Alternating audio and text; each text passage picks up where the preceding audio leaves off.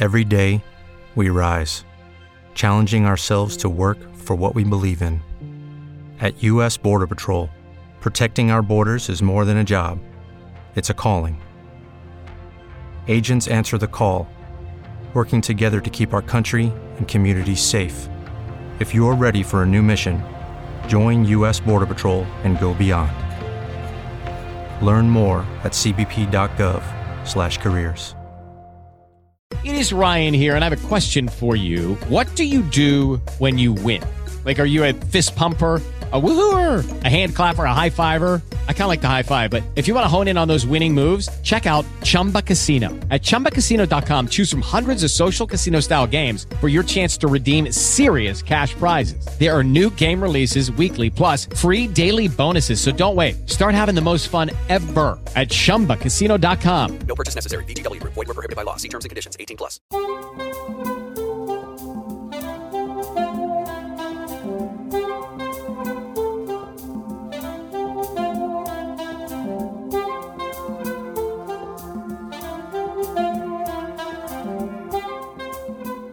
Hallo und herzlich willkommen bei Kontrafunk aktuell am Donnerstag. Mein Name ist Benjamin Golme. Zu Beginn unserer heutigen Sendung möchten wir Sie auf die neue Ausgabe der Jungen Freiheit hinweisen. Wie schließen wir den Riss, der Deutschland in immer unversöhnlichere Lager teilt? Warum werden Gräben gezogen und Brandmauern gebaut, wo Deutschland doch viel mehr offene demokratische Diskussionen braucht? Das fragt die Junge Freiheit in dieser Woche auf der Titelseite ihrer neuen Ausgabe. Antworten gibt's heute online auf jf.de und am Freitag am Kiosk. Für alle, die es wissen wollen. Und nach dieser Werbung kommen wir nun zu den Themen unserer heutigen Sendung. Den Anfang macht der deutsche Wirtschafts- und Klimaschutzminister Robert Habeck. Der hat sich im Mai vergangenen Jahres aus dem Norden an die Bevölkerung gewendet. Ich stehe hier in Bremen auf dem Dach einer großen Logistikhalle. Das hier ist die größte Dachsolaranlage mindestens Deutschlands, vielleicht Europas. Das ist wirklich stark, wirklich super, wie wir sehen, wie erneuerbare Energien zugebaut werden. Je mehr Photovoltaik, desto besser. Das ist die Strategie der deutschen Bundesregierung. Gebaut werden Anlagen mit über 450.000 Kollektoren. Wir sprechen darüber heute mit dem Energieberater und Ingenieur Jürgen Weigel. Er meint, die Solarparks beeinflussen das Klima. Wir brauchen eine Rückkehr zur Vernunft. Außerdem bei uns, die NATO probt den Ernstfall. Das größte Manöver seit Jahrzehnten hat begonnen, trainiert wird die Truppenverlegung ins Baltikum. Ein klares Signal an Russland. Ein weiteres Signal hat der CDU-Verteidigungspolitiker Roderich Kiesewetter Anfang der Woche bei der Deutschen Welle gegeben. Der Krieg muss nach Russland getragen werden. Russische Militäreinrichtungen und Hauptquartiere müssen zerstört werden. Wir müssen alles tun, dass die Ukraine in die Lage versetzt wird, nicht nur Ölraffinerien in Russland zu zerstören, sondern Ministerien, Kommandoposten, Gefechtsstände.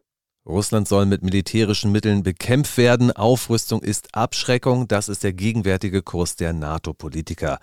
Darum geht es im Interview mit Jacques Beau. Er war Oberst im Generalstab der Schweizer Armee und beim Schweizer Strategischen Nachrichtendienst tätig. Und wir begrüßen Professor Hans-Ulrich Gumbrecht. Der Romanist war in Dutzenden Universitäten auf drei Kontinenten Gastprofessor und hat seine wissenschaftliche Heimat in Stanford. Mit ihm geht es um politische Debatten in der Uni, um Gender Studies und was als nächster Trend aus den USA nach Europa kommt. Das hören Sie heute bei Kontrafunk aktuell.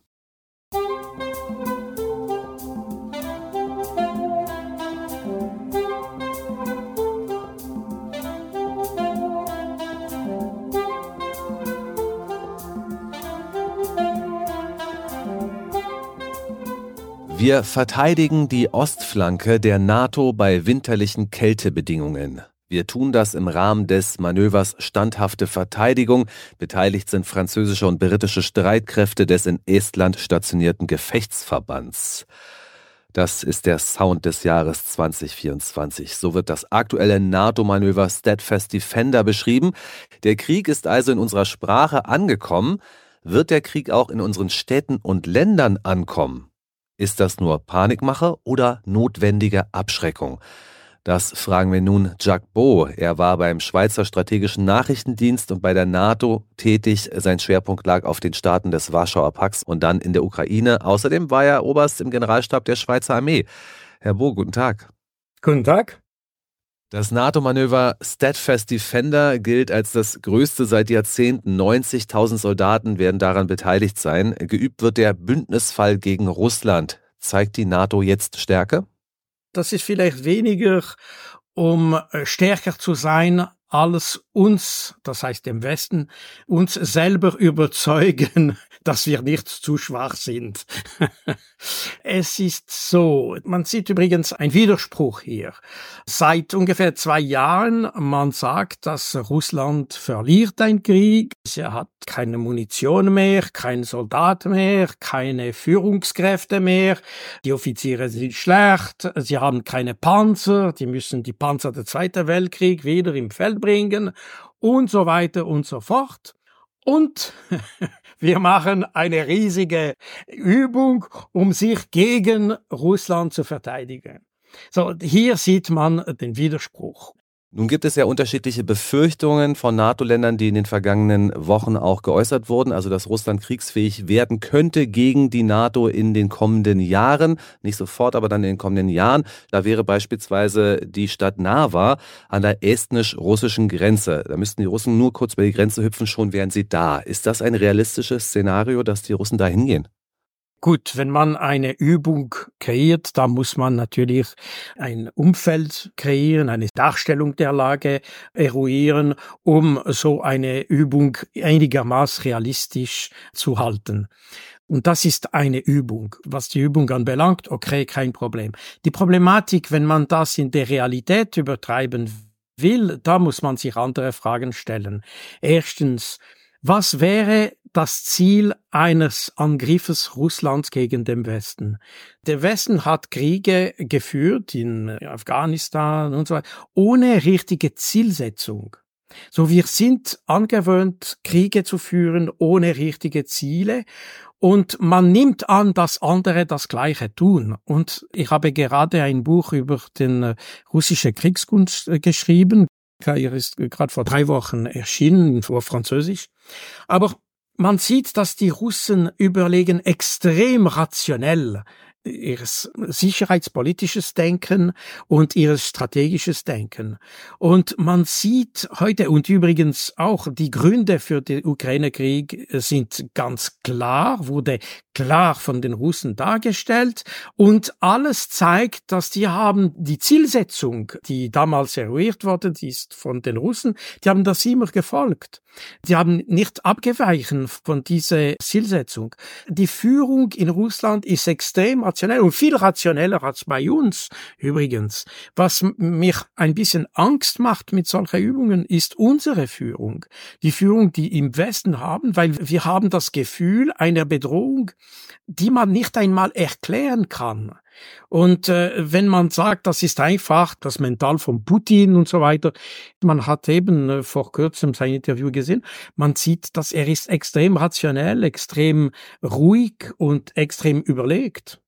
Im Interview hat er unter anderem als ein Kriegsziel ausgegeben, dass er die nationalistischen Tendenzen in der Ukraine zurückschlagen möchte. Der deutsche Kanzler Olaf Scholz hat darauf geantwortet. Er war in Washington und sprach mehrfach davon, dass Russland und Präsident Putin imperialistisch agieren würden. Er wolle Teile der Ukraine erobern und die Befürchtung ist, dass wenn er das schafft, dann eben auch Moldawien ins Ziel der Russen kommt oder Estland. Das ist die Befürchtung der NATO. Wie real ist das? Nein, das entspricht unsere Fantasie sozusagen. Aber die Russen haben das nie erwähnt. Die haben nie erwähnt, die würden Moldawien angreifen. Man sieht schon, dass die Problematik von Transnistrien ein Problem für die Russen ist, aber die haben nie gesagt, die würden dies, diese Situation militärisch lösen.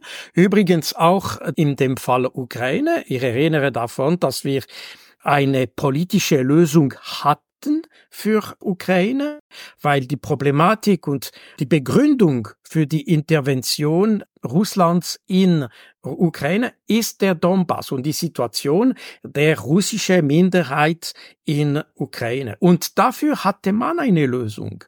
Das sind die Minsk-Abkommen, die wir als Westen, und da spielt natürlich die Rolle Deutschlands und Frankreichs, weil die waren äh, die äh, Garantie seitens Ukraine für diesen Abkommen, die haben ihre Rolle nicht gespielt und die Russen wollten eine politische Lösung. Aber da diese politische Lösung unmöglich worden ist, da eine militärische Lösung seitens Ukraine geplant war seit März 2021, dann haben die Russen den Gefühl gehabt, sie sollten intervenieren. Deshalb, man muss nicht die Ziele der Russen in unsere Fantasie finden. Die haben klar gesagt, was sie machen würden und die haben immer gemacht, was sie gesagt haben und nicht mehr. Wie war denn das im Januar, Februar 2022, also vor genau zwei Jahren? Es gab starke Konzentration russischer Truppen in Weißrussland und an der Grenze zur Ukraine. Letzten Endes sind viele aus allen Wolken gefallen, als es tatsächlich passiert ist, weil Russland gesagt hat, nach meinem Dafürhalten, dass sie das nicht tun werden, dass es eine Übung ist und sie werden nicht angreifen. Haben sie nicht dann doch angegriffen und damit ihr Wort gebrochen? Nein, nein, das ist so. Man muss nicht vergessen, dass am 24. März 21, 2021, das ein Jahr vorher, hat Volodymyr Zelensky ein Dekret erschienen lassen für die Wiedereroberung von Krim und der südliche Teil des Landes.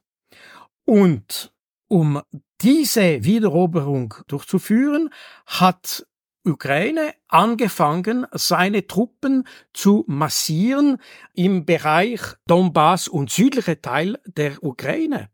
Und dann hat, man hat das schon gesehen, ab April 2021, dass die Russen als Antwort zu, und vielleicht als Abschreckung vielleicht für diesen geplanten Angriff gegen Donbass und Krim haben dann die Russen ihre Truppen auch aufgebaut.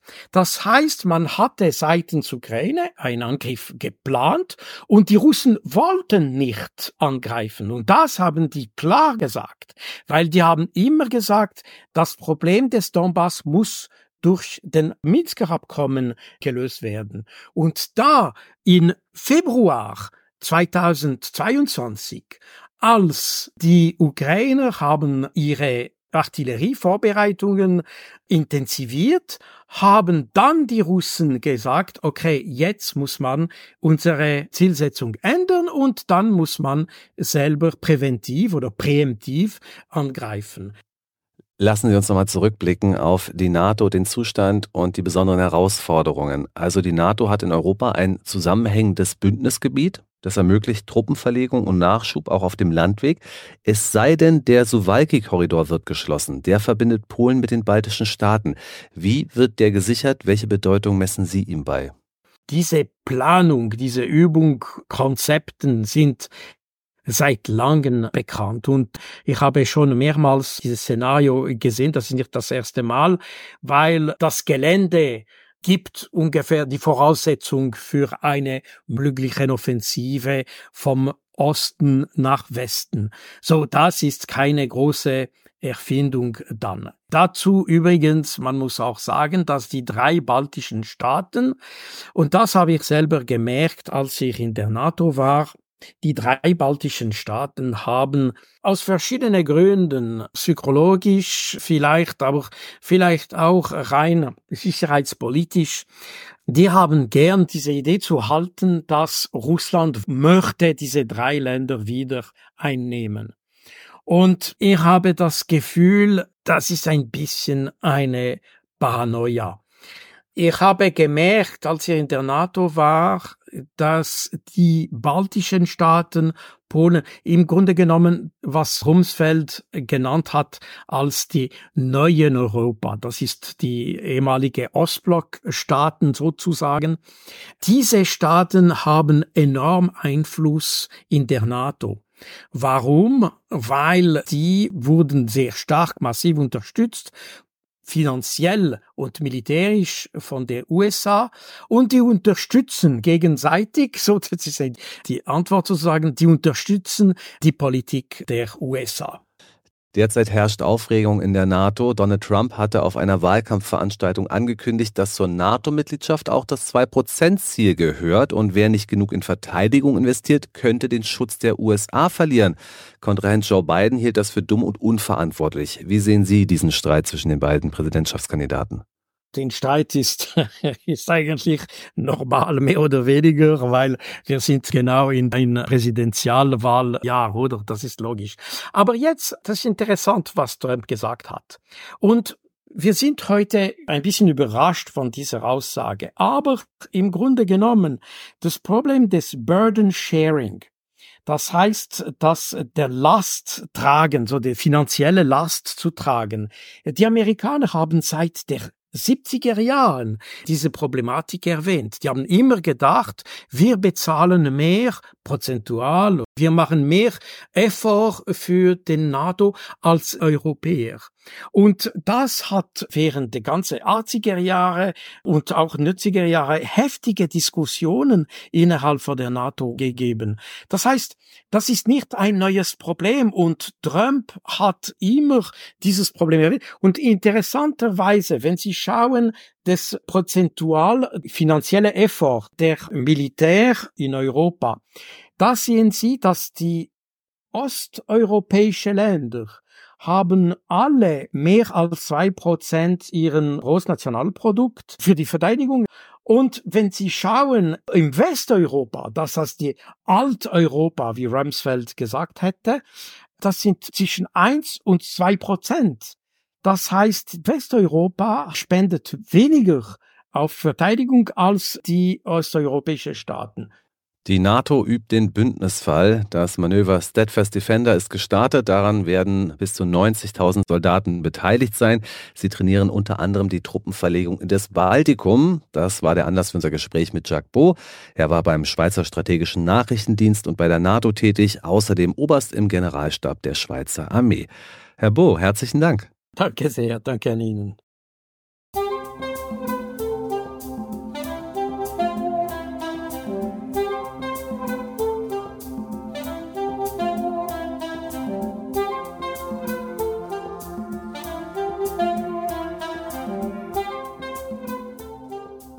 Wir haben so vieles geschafft, wir schaffen das. Das waren folgenschwere Worte der deutschen Bundeskanzlerin Angela Merkel am 31. August 2015. Achteinhalb Jahre später sieht die Realität anders aus. Flüchtlinge werden wieder in Turnhallen untergebracht, es werden neue, moderne Wohnungen für sie gebaut, sogar ein Bordell wurde hergerichtet. Millionen von Bürgern merken, unser Alltag ändert sich durch die Migrationspolitik dramatisch. Auf Verständnis können sie nicht hoffen, meint Alexander Meschnik in unserem Kommentar des Tages. Ein umgekehrter Rassismus. Aus Sicht der Ampel und der regierungstreuen Medien ist jede kritische Einstellung zur Massenmigration in Deutschland eine Art von Krankheit, eine Xenophobie, das heißt eine der Realität unangemessene Angst vor Fremden oder dem Fremden an sich. Verantwortlich dafür mangelnde Bildung, Rassismus und primitive Atavismen, vor allem bei weißen Männern mit Lehr- und Pflichtschulabschluss, wie es in der Studienratspostille Die Zeit exemplarisch dazu hieß. Hier muss also Aufklärung betrieben und der Bürger vor Hass und Hetze geschützt werden. Im Notfall auch mit Verboten bestimmter Meinungen oder Parteien. Im Kampf gegen rechts hat das herrschende Schüstmilieu längst eine Art Wellnessprogramm gefunden, das die eigene moralische Erhöhung bei gleichzeitiger Diffamierung der Verfemten erlaubt. Die nach dem sogenannten Potsdamer Geheimtreffen verstärkt anzutreffende Haltung, alle, die sich nicht dem Kampf gegen vermeintliche Nazis und Fremdenfeinde anschließen wollen, unterschiedslos als rechts oder rassistisch zu denunzieren, ist selbst im besten Sinne sozialrassistisch zu nennen.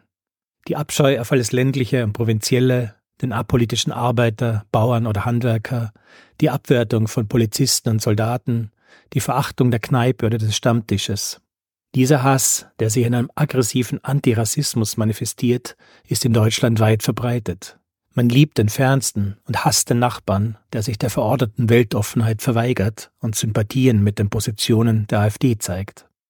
Die Idee des Multikulturalismus und die Bejahung der massenhaften Zuwanderung war von Anfang an, neben dem Interesse aus der Wirtschaft, ein Lieblingsprojekt linksgrüner Akademiker, die in der Regel weder mit den Neuankommenden beruflich noch vom Wohnstandort her in Konkurrenz oder Nachbarschaft treten.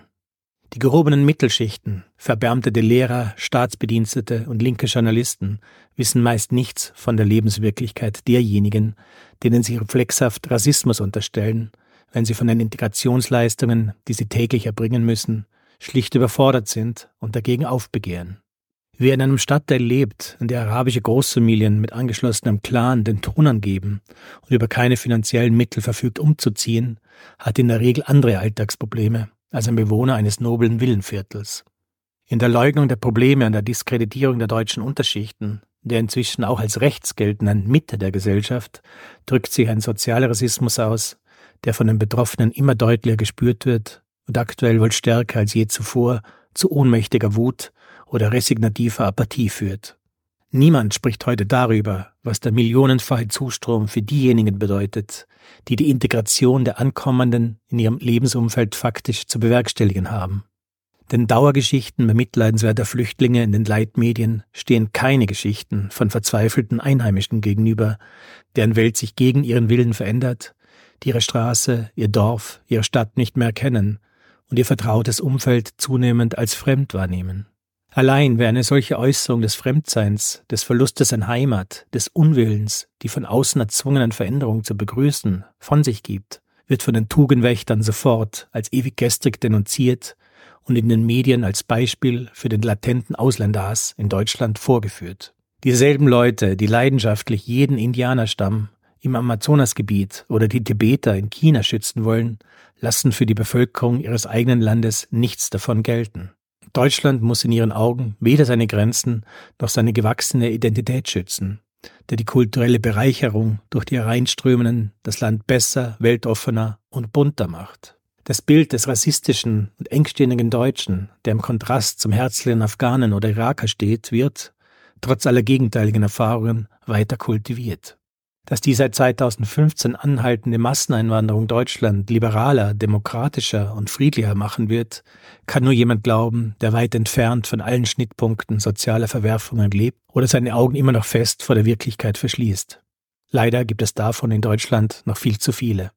Dass der deutsche Wähler sich seit einigen Jahren nicht mehr von seinen politischen Repräsentanten vertreten fühlt und immer mehr davon Gebrauch macht, Parteien zu wählen, die von den staatstragenden Kritikern als populistisch oder als Rattenfänger bezeichnet werden, ist mehr als nachvollziehbar. Wahlen in Demokratien haben auch den Sinn und Zweck, gegen alternativlose Bündnisse zu votieren, die, wie derzeit alle Umfragen zeigen, mit ihrer anvisierten Transformation von Wirtschaft und Gesellschaft gegen den Willen eines großen Teils der Bevölkerung regieren. Letztere ist mit den alltäglichen Sorgen und der konkreten Lebensgestaltung beschäftigt und in der Regel weit weg von allen Weltrettungsträumen einer politmedialen Elite, die versucht, die Realität an ihre Ideologie anzupassen.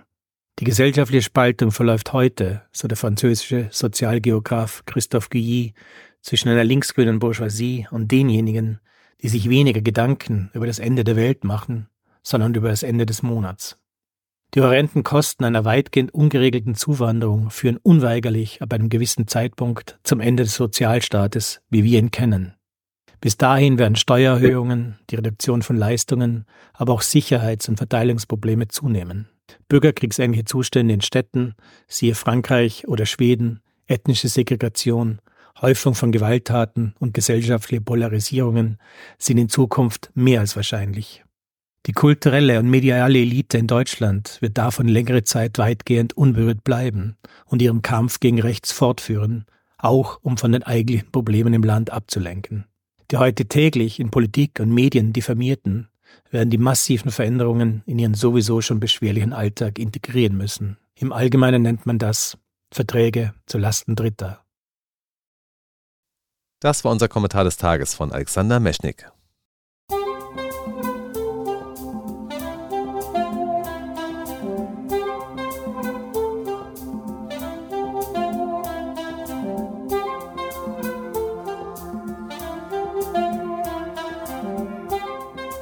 Die Universitäten sind die Heiligtümer der Forschung und Lehre. Dort bilden wir Nobelpreisträger aus, dort wird unsere Zukunft neu gedacht. Universitäten sind aber auch Orte der politischen Debatte. Unser nächster Gast weiß davon zu berichten. Er war vor langer Zeit Mitglied im Sozialistischen Deutschen Studentenbund. Mit 26 Jahren wurde er Professor in Bochum. Er war Gastprofessor an mehreren Dutzend Universitäten auf drei Kontinenten. Seine wissenschaftliche Heimat hat er in Stanford in den Vereinigten Staaten gefunden. Mit ihm sprechen wir über das politische Klima an den Universitäten. Wir begrüßen den Romanisten Professor Hans-Ulrich Gumbrecht. Schönen guten Tag. Ja, schönen guten Tag. Die Universitäten umwehte ein Hauch von Elite und Geistesgröße. Der Zugang war zunächst mal stark beschränkt. Mit ihrer Generation hat sich das dann geändert. Die Unis wurden deutlich größer. Heute gibt es das Bachelor-System, hat auch die Studienzeiten stark verkürzt. Wie viel Elite und Geistesgröße ist heute noch in den Universitäten? Ja, vielleicht beginne ich die Antwort damit, dass ich sage, dass nach meinem Eindruck der Begriff Elite in Deutschland zumal tabuiert ist. Also wenn ich manchmal deutschen Kollegen oder deutschen Kollegin sage, dass diese oder jene Institution elitär sei, sagt man, nein, um Gottes Willen, wir wollen nicht elitär sein, weil man elitär immer in Hinsicht auf diejenigen versteht, die ausgeschlossen sind. Während äh, in dem Land, dessen Bürger ich seit 2000 bin, und ich bin nur amerikanischer Bürger in den Vereinigten Staaten, ist das Wort Elite sozusagen ein viel gebrauchtes Wort, ein Wort, in das Ehrgeiz investiert wird. Und eine Universität wie Stanford oder Harvard oder Princeton will eine Institution der Elite sein und will dazu beitragen, Eliten der Zukunft auszubilden. Und ob das tatsächlich weiterhin der Fall ist, ist eine andere Frage. Aber der Ehrgeiz besteht ungebrochen und auch die Verwendung des Wortes unterliegt keinen Restriktionen. With the Lucky Land slots, you can get lucky just about anywhere. This is your captain speaking. Uh, we've got clear runway and the weather's fine, but we're just going to circle up here a while and uh, get lucky. No, no, nothing like that. It's just these cash prizes add up quick. So I suggest you sit back, keep your tray table upright, and start getting lucky. Play for free at LuckyLandSlots.com. Are you feeling lucky? No purchase necessary. Void where prohibited by law. 18 plus terms and conditions apply. See website for details. Hello, it is Ryan, and I was on a flight the other day playing one of my favorite social spin slot games on chumbacasino.com. I looked over the person sitting next to me, and you know what they were doing? They were also playing Chumba Casino. Coincidence? I think not. Everybody's loving having fun with it. Chumba Casino is home to hundreds of casino style games that you can play for free anytime, anywhere, even at 30,000 feet. So sign up now at chumbacasino.com to claim your free welcome bonus. That's chumbacasino.com and live the Chumba life. No purchase necessary. Group. Void were prohibited by law. See terms and conditions. 18 plus. Auch in Deutschland gab es ja dann die Exzellenzinitiative, also dann sollten ja durchaus Elite-Unis gebildet werden. Die Freie Universität war das beispielsweise. Ja, also das ist schon mal interessant, dass das Exzellenzinitiative hieß. Ich habe den Eindruck, dass in der Exzellenzinitiative einige Universitäten mehr profitiert haben als andere. Und zwar sage ich das nicht, um zu protestieren, sondern man hat versucht, also besondere Leistungsfähigkeit, besonders interessante Projekte zu belohnen. Ich habe selbst seit zwei Jahren eine institutionelle Beziehung zur Universität Bonn, die bei diesen Exzellenzinitiativen sehr, sehr gut abgeschnitten hat. Die Universität Bonn versucht in verantwortungsvoller Weise, die Extrasummen, die sie aufgrund der Exzellenzinitiative bekommen haben, vor allem in Projekte zu investieren, die zukunftsorientiert sind. Auch in Bonn würde man sich nicht trauen zu sagen, dass man also eine neue Elite, eine Elite der Zukunft ausbilden will, aber dahin geht der Ehrgeiz und von dem, was ich sehen kann, funktioniert das auch ganz gut. Also ich glaube, die Exzellenzinitiative war insgesamt gesehen eine gute Maßnahme der staatlichen Kultur- und Bildungsverwaltung in Deutschland. Während ihrer Studienzeit wurden Politiker und Ikonen geboren, unter anderem Rudi Dutschke, Joschka Fischer oder Daniel Cohn-Bendit. In den vergangenen Monaten wurde in den Unis wieder viel politisch diskutiert über den Nahostkonflikt. In Bern wurde das Nahostinstitut geschlossen, in Berlin wurde ein jüdischer Student ins Krankenhaus geprügelt. Was ist heute anders als damals in der politischen Debatte? Schwer zu sagen. Ich denke, die Hauptdifferenz war, dass die politische Debatte von 1968, Sie haben am Anfang erwähnt, dass ich Mitglied des SDS, also des Sozialistischen Deutschen Studentenbunds war, dass die politischen Aktionen damals von Utopien, von positiven Visionen einer anderen Zukunft geprägt waren. Also ich habe mir 1968 oder 67 habe ich dem Studium angefangen. Ich habe geglaubt, dass eine klassenlose Gesellschaft, so wie sie sich Karl Marx vorgestellt hat, eine Möglichkeit sei und vor allem eine wünschenswerte Möglichkeit sei. Und wenn ich mich recht erinnere, war das eigentlich die Hauptmotivation, warum ich dem SDS beigetreten bin. Ich denke, die politischen Auseinandersetzungen von heute sind keine Auseinandersetzungen, die von Utopien mehr getragen werden, sondern es sind Auseinandersetzungen, die ja vielleicht auf beiden Seiten, ich könnte Ihnen gleich ein Beispiel nennen, sehr stark von Ressentiment geprägt sind, sehr stark von einem Hass auf die andere Seite geprägt sind. Also zum Beispiel, um Ihr Beispiel aufzugreifen, das war nicht die zentrale politische Diskussion, von einem Hass und bestimmten Ausgrenzungsfantasien von denen, die sich nicht impfen lassen. Also es fehlen eigentlich diese Visionen, diese positiven Bilder einer besseren Zukunft, auch wenn sich keines dieser positiven Bilder, von denen wir 1968 geträumt haben, erfüllt hat. Ist es denn in Stanford möglich zu sagen, es gibt zwei Geschlechter?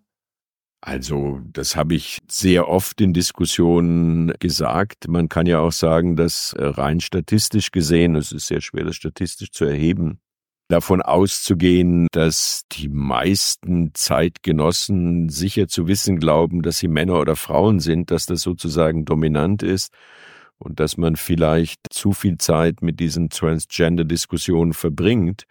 Und insofern wäre ich immer dafür zu sagen, jemand, also schon wegen dem First Amendment, also unter amerikanischen Bedingungen der Redefreiheit, dass jemand sagt, es gibt biologisch gesehen, müsste man das qualifizieren, nur zwei Geschlechter die Freiheit hat, das zu sagen.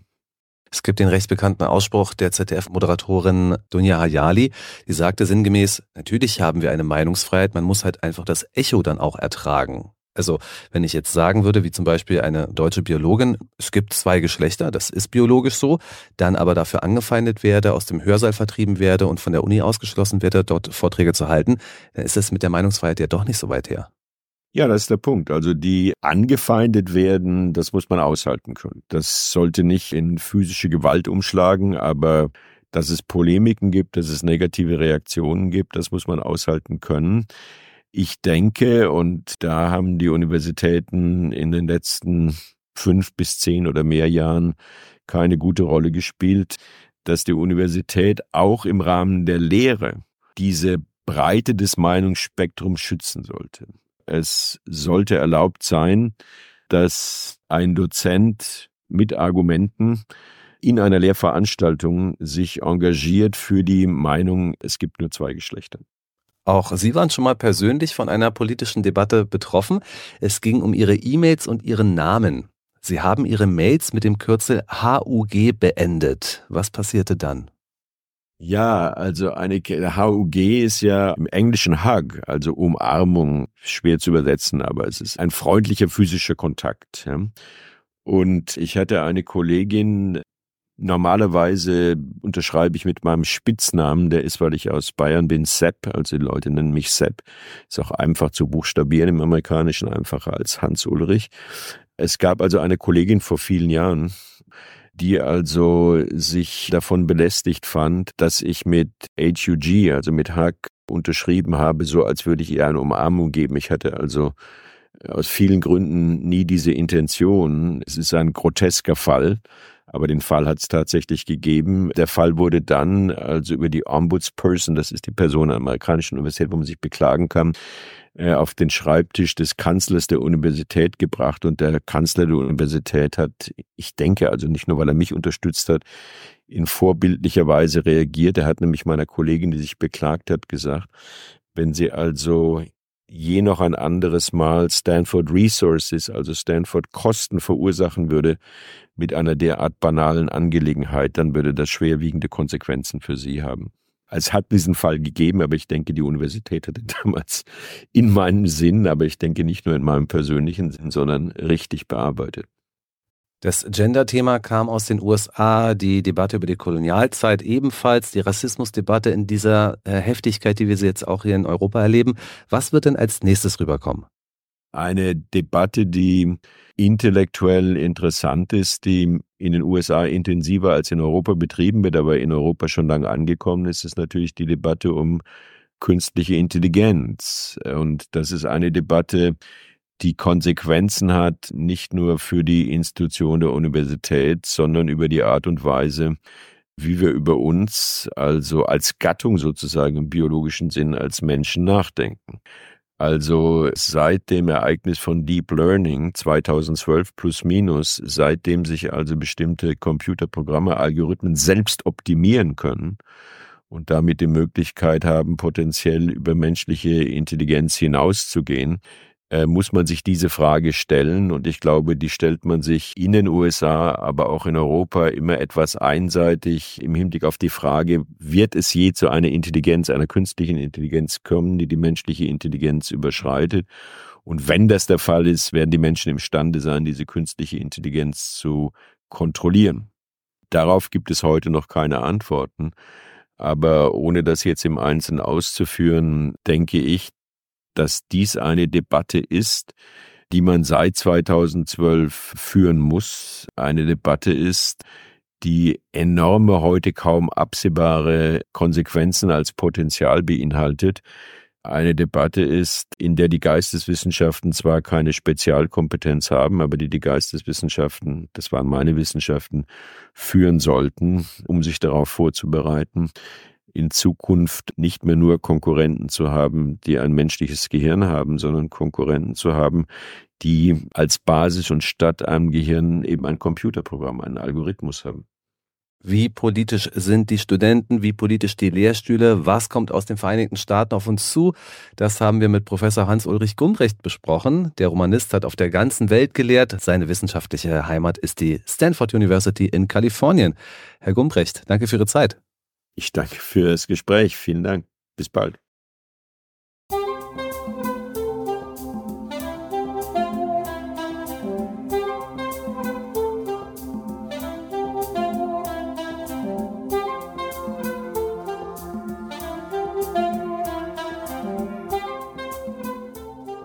Die deutsche Bundesregierung hat abgeliefert. Deutschland hat ein Ziel erreicht, und zwar bereits im August 2023 das Ziel für das gesamte Jahr.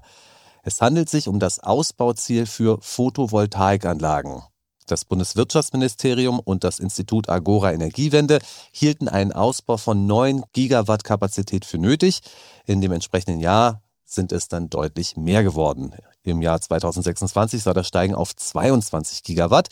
Dieser Ausbau ist aus Sicht des Klimaschutzministers Robert Habeck ein Beitrag zum Kampf gegen den Klimawandel. Er soll helfen, die Erderwärmung einzudämmen.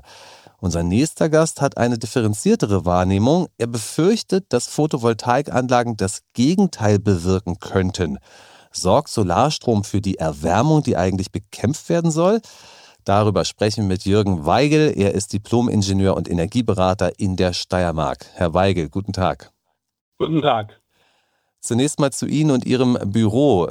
Installieren Sie selber Photovoltaikanlagen? Beraten Sie Menschen dazu oder empfehlen Sie solche Anlagen?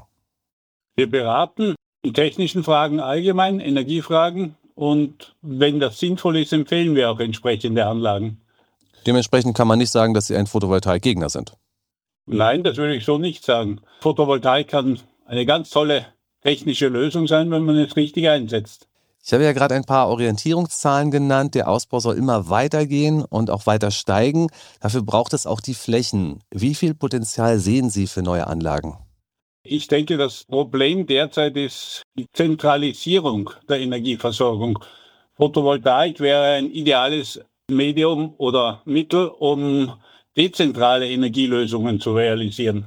Insofern ist die Errichtung von Großanlagen, insbesondere dann in der Grünfläche, sehr problematisch aus meiner Sicht. Viel hilft viel. Also in Brandenburg gibt es beispielsweise einen Solarpark mit 465.000 Modulen. Da kommt doch dann ordentlich Energie zusammen. Ja, Energie vielleicht schon, aber das ist auch Abwärmeenergie. Jede Solaranlage produziert gleichzeitig auch thermische Abwärme. Das müssen Sie uns genauer erklären. Also stellen wir uns vor, es ist jetzt Sommer, also Hochsaison für Strom aus Sonnenenergie. 30 Grad, Sonnenschein, was passiert dann in der Anlage? Die Anlage ist normalerweise so optimiert, dass sie einen möglichst hohen Ertrag erbringen soll. Das heißt, sie hat einen besseren Winkel zur Sonne als die Erdoberfläche und absorbiert an dieser relativ kleineren Fläche dann sehr viel Sonnenlicht. Dieses Sonnenlicht wird teilweise in Strom umgewandelt maximal zu 20 Prozent. Und der Rest der absorbierten Energie muss dann an die Umgebung, und das ist die Umgebungsluft, abgegeben werden. Wenn Sie eine 1000 Watt Anlage haben, 200 Watt werden im besten Fall elektrische Energie, 800 Watt sind Heizenergie, wenn man so will, die konvektiv die Atmosphäre aufwärmen. Heizenergie bedeutet, die Paneele strahlen das dann wieder ab. Bruno Burger ist Energieexperte beim Fraunhofer Institut und er sagte im PV-Magazin, Photovoltaikanlagen können bis zu 40 Grad wärmer werden als die Außentemperatur. Entspricht das jetzt auch Ihren Erfahrungen und welche Konsequenzen hat das? Ja, das stimmt so in etwa. Zwischen 30 und 40 Grad werden die Anlagen wärmer als die Umgebungstemperatur. Dabei erfolgt dann eine Wärmeabgabe an die Umgebung. Die Umgebung ist in diesem Fall Luft, die Atmosphäre und diese Luft rund um die Photovoltaikanlage wird erwärmt. Die Strahlung, weil oft erwähnt wird, dass es um die Abstrahlung geht. Die Wärmeabgabe erfolgt über Strahlung, richtet sich aber auch in Richtung Boden und ein Teil nur zum Himmel. Wenn wir jetzt mal das Beispiel dieser großen Anlage nehmen, von der ich gesprochen habe, 465.000 Module, wenn die dann abstrahlen, ist das messbar? Das ist selbst bei kleinen Anlagen messbar, verifizierbar. Man kann das mit Wärmebildkameras dokumentieren oder man kann es auch einfach messen. Und es ergibt sich logischerweise aus dieser Messung dann auch die Leistung, die abgegeben wird. Abwärme muss faktisch zeitgleich an die Umwelt abgegeben werden. Die Photovoltaikanlage hat in dem Sinn keine Zwischenspeicherfähigkeit. Das heißt, die eingestrahlte Sonnenenergie wird zu 80 Prozent in Erwärmung der Umgebungsluft eingesetzt. Und das erfolgt sehr hocheffizient, weil die Photovoltaikanlage sowohl an der Oberseite als auch an der Unterseite Wärme an die Luft abgibt. Was können denn die direkten Effekte im Umfeld sein, beispielsweise bei dieser großen Anlage mit 465.000 Modulen, von der ich gesprochen habe? Können Sie da was feststellen, ob da was passiert im Mikroklima? Ja, es passiert im Feld, wo die Anlage errichtet ist, selbst etwas in Bezug auf die Grünfläche. Es kommt zu einem Umverteilungsprozess im Wasserkreislauf, einfach durch die Überdeckung der Grünfläche. Und es kommt zu einem Beschattungseffekt. Das heißt, in den Zwischenreihen, die normalerweise auf den Fotos sehr schön grün ausschauen, äh, ist dann ein Schattenwurf und damit wird der Vegetation am Boden Energie entzogen. Und das ist besonders schlimm im Winter, weil wir im Winter eine andere Situation vorfinden. Da ist normalerweise eine Schneedecke und dann haben wir eine völlig andere Situation im Hinblick auf die Absorption. Schnee reflektiert sehr hoch und das wird vermieden. Die gesamte solar eingestrahlte Energie wird normalerweise dann an den Photovoltaikpanelen absorbiert und eben als Wärme in der Umgebung wirksam. Die Photovoltaikanlage kann sich nicht so wie die Natur anpassen. Die produziert Jahr ein, Jahr aus dasselbe Strom und Abwärme. Die Naturfläche, die grüne Fläche hingegen, ist ganz unterschiedlichen Situationen im Jahreslauf unterworfen. Von Blüte, Ernte bis zu Schneefall. Jetzt haben wir also über die Auswirkungen direkt im Rahmen dieser Photovoltaikanlagen gesprochen. Sehen Sie auch Auswirkungen darüber hinaus? Also kann es auch Auswirkungen auf im letzten Fall sogar das Weltklima haben? Äh, es hat auf jeden Fall Auswirkungen auf die Umwelt, die Umwelt im weiteren Umfeld der Anlage, denn durch diese Abwärme entstehen konvektive Strömungen, die Luft aus der Umgebung anziehen und dabei Verdunstungserscheinungen auslösen im Umfeld der Anlage, also auch außerhalb der Anlage. Das sieht man aus einem gewissen Kühleffekt, kann man das ermessen. Dazu gibt es internationale Studien, die das belegen. Dieser Effekt ist eigentlich auch in der Wissenschaft unumstritten und erst vor kurzem gab es eine Publikation einer Universität in Deutschland, wo man mit solchen Effekten Wasser gewinnen will, aber Wasser, das man eigentlich aus einer anderen Umgebung heranzieht. Das mag jetzt am Meer interessant sein. In einem Binnenland so etwas zu tun bedeutet immer, anderen Regionen Wasser wegzunehmen. In der Klimadebatte werden ja häufig Gradziele genannt. Kann man messen, welchen Einfluss die aktuell gebaute Photovoltaik auf diese Gradzahlen hat? Sind das 2 Grad, 0 Grad, 0,0 Grad? Also welche Größenordnung ist das eigentlich? Da muss man wissen, um was es geht, um welche Menge an Luft man erwärmt. Das Problem ist, dass diese Abwärme sehr rasch umverteilt wird. Aber Sie können es zum Beispiel vergleichen mit einem alten Dachboden, der eine Wellblecheindeckung hat und in diesem Dachboden erwärmt sich die Luft sehr stark. Wer jemals da oben gearbeitet hat, die Handwerker müssen da oft drauf, findet dann eine Umgebung, in der die Luft 50, 52, 53 Grad Celsius hat. Das ist die Erwärmung, die Sie auch an der Photovoltaik sehen. Am Dachboden bleibt die Luft stehen. Bei der Photovoltaik kann sich diese Luft rasch ausbreiten. Das heißt, ich gebe das Problem der heißen Luft einfach weiter an die Umgebung. Damit entsteht natürlich ein Effekt, der vor Ort nicht so stark sichtbar ist, aber die ganze Umgebung betrifft. Letztlich ist diese Abwärme für uns alle ein Thema, egal ob wir direkt dort wohnen oder nicht.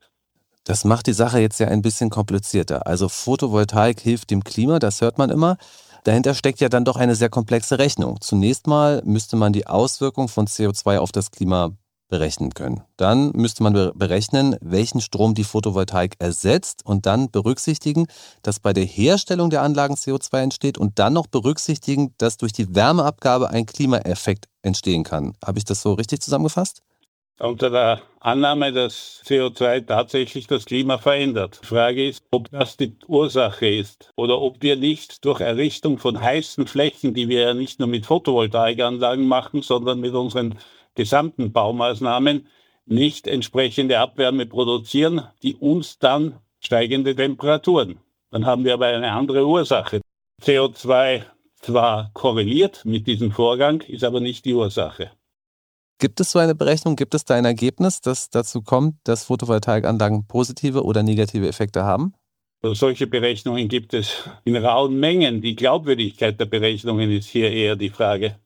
Also CO2 ist eine Modellrechnung. Klimaschutz und die Klimapolitik fußt auf Annahmen, die man schwer widerlegen und schwer beweisen kann.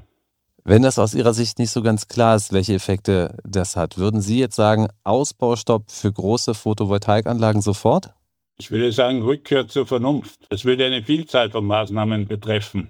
Derzeit haben wir uns als Gesellschaft verrannt mit der Illusion, wir würden durch Windenergie oder Photovoltaik das Klima retten oder die Welt retten. Das ist Unfug, grober Unfug genau genommen. Klima ist ein mathematischer Begriff in der Wissenschaft, ist ein Mittelwert und ist eigentlich eine Fiktion.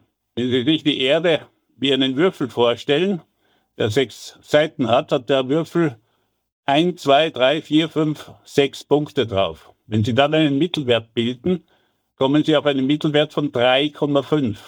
Der kommt gar nicht auf diesem Würfel, auf dieser Erde vor. Es ist eine Fiktion. Es ist ein Geistesprodukt. Und an dieser Stelle sind wir derzeit. Wir streiten über Geistesprodukte, ohne die physikalischen Konsequenzen zu beachten. Jetzt haben wir immer wieder gehört, dass da Wärme entsteht. Das ist ja auch Energie. Und jetzt denke ich mir als Laie, na können wir das nicht auch irgendwie nutzbar machen? Und jetzt sind Sie dran als Techniker und sagen mir jetzt, wie wir diese Wärme auch noch für Strom verwenden können oder zu Strom machen können. Zu Strom werden wir es nicht machen können. Es ist wahrscheinlich nicht möglich, damit noch eine Maschine anzutreiben, die Strom produziert. Wüsste ich keine. Ein Aufwindkraftwerk. Nein, Sie dürfen nicht vergessen, dass wir immer Arbeitsprozesse haben und auf ein immer niedrigeres Niveau kommen. Wo die Wärme nutzbar ist, ist bei thermischen Solaranlagen, die ursprünglich am Anfang dieser Entwicklung standen, die auch wesentlich höhere Wirkungsgrade erreichen können, aber ihre Grenzen haben, weil die Temperaturen eben relativ niedrig bleiben. Niedrig heißt eben 60, 80, vielleicht 90 Grad. Ähm, das ist keine Temperatur, mit der Sie herkömmliche industrielle Prozesse betreiben können. Sie können damit Gebäude heizen, aber das brauchen wir dann auch nur im Winter. Und im Winter ist die Solareinstrahlung nicht mehr so stark. Jetzt haben wir viel über die großen Anlagen geredet. Wie ist es denn mit den kleinen Anlagen? Sie deuteten an, dass dezentrale Nutzung einen Sinn ergeben könnte. Also wie ist es? Sollen wir jetzt alle Dächer nutzen, um da Photovoltaik zu installieren? Das ist eine Frage, die noch nicht ausdiskutiert ist für mich. Aber Photovoltaikanlagen auf bestehenden Dächern werden die Gesamtbilanz nicht erhöhen. Sie könnten aber Einfluss nehmen auf das Strömungsverhalten der Luft im Endeffekt, also auf die Verteilungsvorgänge. Davon müssen wir ausgehen. Die Ursache dafür ist, dass die Photovoltaik eben zwei Seiten hat, an denen die Luft entgegenströmen kann. Und ein geschlossenes Dach, in dem keine große Konvektion stattfindet, hat nur die Oberseite, an der die Wärme abgegeben wird im Wesentlichen. Wenn wir jetzt auf alle bestehenden Dächer Photovoltaikanlagen anbringen, dann gibt es doch mehr Strom. Ja, aber zu Zeiten, wo wir es vielleicht nicht brauchen. Das hat auch eine natürliche Grenze in der nicht vorhandenen Speichertechnik. Wir müssen uns vorstellen, dass wir in einer Region leben, hier in Österreich oder auch in Deutschland, wo wir zwischen 200 und 240 Tage des Jahres Heizenergie brauchen für Raumwärme. Und nur der Rest der Zeit ist ohne Raumwärme. Aber in diesem Rest der Zeit liegt der große Eintrag der Solarenergie. Wir produzieren also Strom im Hochsommer und produzieren sehr viel Abwärme, die wir gar nicht nutzen können. Im Winter hingegen würden wir sehr viel mehr Energie brauchen für Wärmeenergie und das passt nicht zusammen. Das Angebot aus der Sonne und der Bedarf des Menschen stimmen hier nicht überein. Photovoltaik ist ein wichtiger Baustein in der geplanten Energiewende. Weltweit entstehen Megaparks, besonders große Anlagen beispielsweise in Australien, Indien und China. Auch Pläne zur Erschließung der Wüste gibt es bereits. Über Risiken und Nebenwirkungen der Technik sprachen wir mit dem Ingenieur Jürgen Weigel. Er hat eine Firma zur Energieberatung und betreibt die Seite energiedetektiv.com. Herr Weigel, herzlichen Dank. Ja, ich bedanke mich auch für Ihr Interesse und schönen Gruß aus Graz.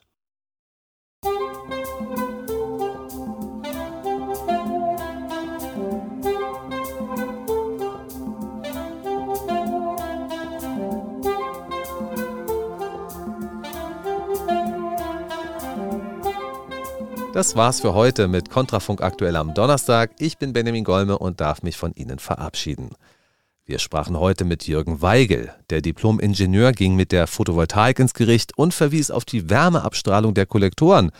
Mit Professor Hans-Ulrich Gumbrecht ging es um die neue Generation politischer Studenten und die Herausforderungen der kommenden KI-Revolution. Und mit dem ehemaligen Oberst im Generalstab der Schweizer Armee, Jacques Beau, sprachen wir über das NATO-Manöver Steadfast Defender sowie eine mögliche Bedrohung durch Russland. Der Kontrafunk möchte sich heute gerne bei Ihnen bedanken. Sie machen unsere Arbeit möglich. Sie unterstützen uns mit Mundpropaganda, mit Plakaten auf Demonstrationen und auch finanziell. Das ist sehr wertvoll und eine große Ehre für uns. Auf unserer Internetseite kontrafunk.radio finden Sie alle Informationen, falls Sie uns zum ersten Mal oder erneut mit einer Spende bedenken möchten. Vielen Dank dafür.